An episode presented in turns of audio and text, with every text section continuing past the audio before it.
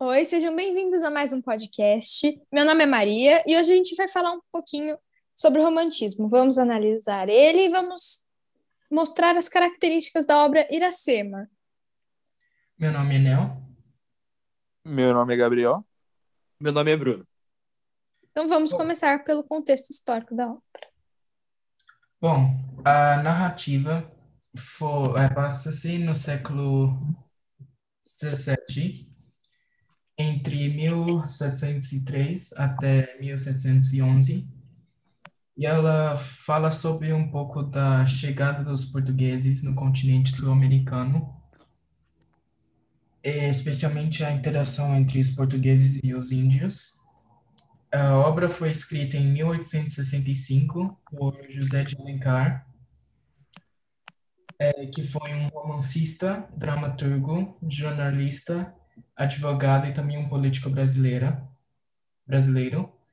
Ele também foi um dos maiores representantes da corrente literária indigenista e o principal romancista brasileiro da fase romântica.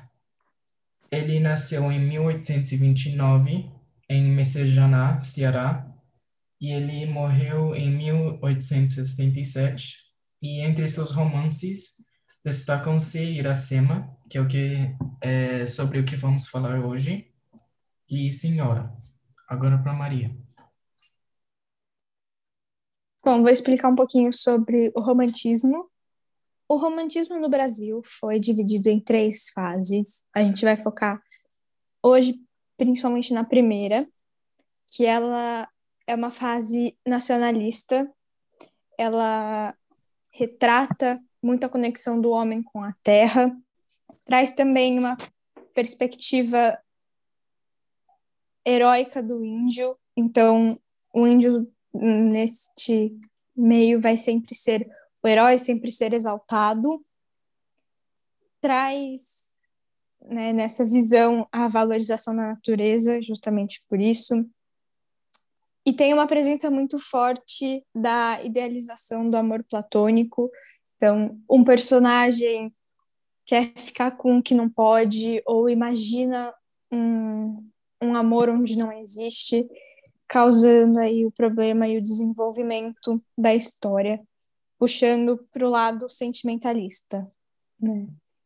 E agora para o Gabriel, para ele explicar um, pouquinho mais sobre a obra. Bom, é, a Iracema é uma obra do escritor romântico cearense José de Alencar, né? E foi publicada em 1865. É, entre as principais características românticas dela, né, bem como é, tratado o que a Maria falou, é, tem a presença do nacionalismo, a idealização do índio como herói, o sentimentalismo exagerado, né, o retorno ao passado e o sentimento da religiosidade cristã. É, bom, é, a história tem início quando Martim, que é um português responsável por defender o território brasileiro de outros invasores europeus, eles perdem na mata e né, correspondente à localidade do Ceará. A Iracema, que é ainda Tabajara, é, então repousa entre as árvores e se assusta né, com a chegada do estranho. Dispara uma flecha contra ele, então ele não reage à agressão por ter sido alvejado para a mulher. Então a Iracema é, leva com um pacto de paz o Martim para sua tribo, né? e leva até o pajé, que é o seu pai. Ele é recebido com grande hospitalidade, mas a sua chegada não agrada a todos, principalmente Irapuã, um guerreiro tabajara apaixonado por Iracema, e que é o primeiro a é, se desagradar. Durante sua estadia, é, Iracema e o Martim se aproximam e floresce uma forte atração entre os dois, né? Eles meio que se apaixonam, porém Iracema tem um papel importante na tribo e ela é virgem.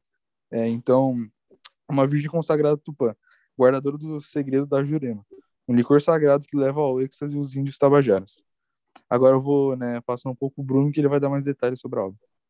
Beleza. Daí logo em seguida, é, Irapuã pega o, o Martim e a Iracema se abraçando e ele fica muito bravo com isso.